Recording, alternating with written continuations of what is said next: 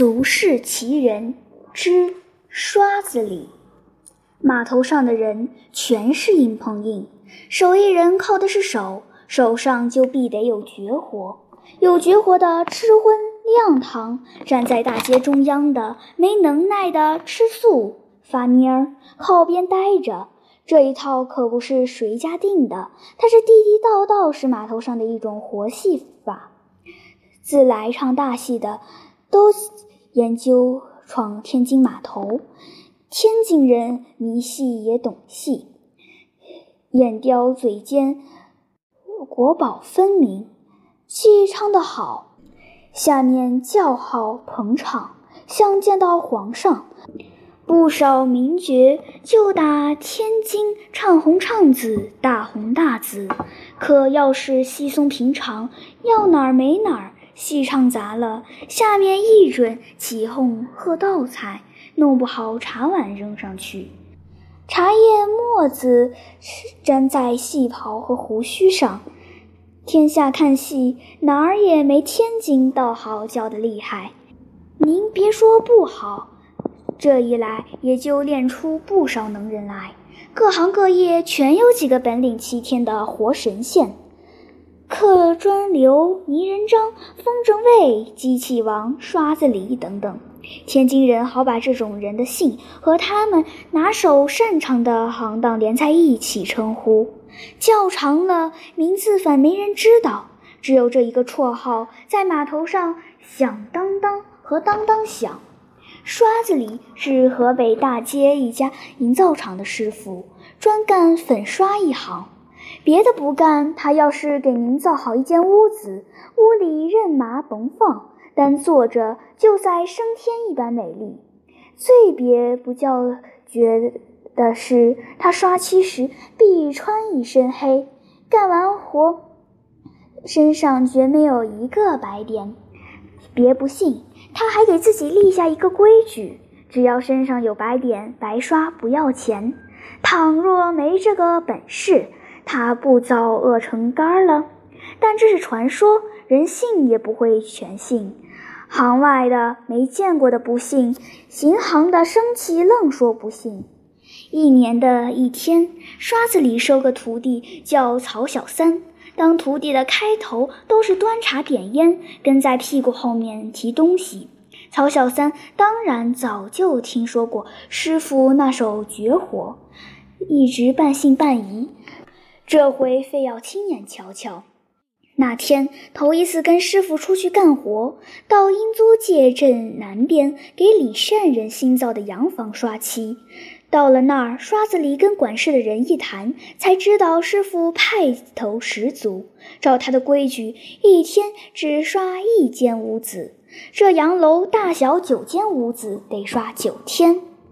干活前，他把随身带的一个四四方方的小包袱打开，果然一身黑衣黑裤，一双黑布鞋。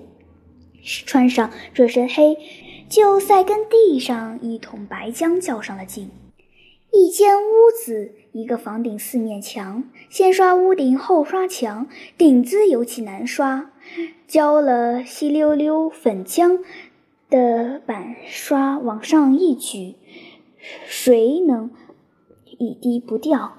一掉准掉在了身上。可刷子里一举刷子，就再没有蘸浆，但刷子划过屋顶，粒粒均均，实实一道白，白的透亮，白的清爽。有人说这蘸浆的手法有高招，有人说这调浆的配料有秘方。曹小三哪里看得出来？只见师傅的手臂忽然摆来，忽然摆去，好在伴着鼓点，和着琴音。每一摆刷，那长长的带浆的毛刷便在墙面拍得清脆异响，极是好听。啪啪声里，一道道浆衔接得天衣无缝，刷过去的墙面。真好比平平整整打开一面雪白的屏障。可是曹小三最关心的还是刷子李身上到底有没有白点。刷子李干活还有个规矩：每刷完一面墙，必得在凳子上坐一大会儿，抽一袋烟，喝一碗茶，再刷下一面墙。此时，曹小三借着给师傅倒水点烟的机会，拿目光仔细搜索刷子里的全身。每一面墙刷完，他搜索一遍，居然连一个芝麻大小的粉点也没发现。他真觉得这身黑衣服有种神圣不可侵犯的尊严。可是，当刷子里刷完最后一面墙，坐下来，乔小三给他点烟时，忽然瞧见刷子里的裤子上出现一个白点，黄豆大小，黑中白，比白中黑更扎眼。完了，师傅露馅儿了。他不是神仙，往日传说那种如山般的形象轰然倒去。但他怕师傅难堪，不敢说，也不敢看，可忍不住还要扫一眼。这时候，刷子里忽然朝他说话：“小三儿，你瞧见我裤子上的白点儿了吧？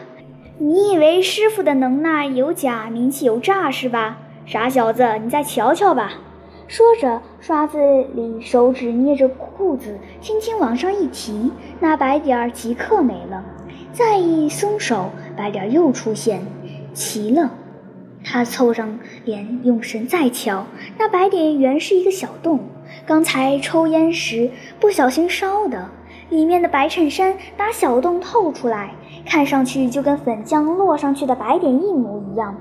刷子里看看乔小三发怔的傻模样，笑道：“你以为人家的名气全都是虚假的？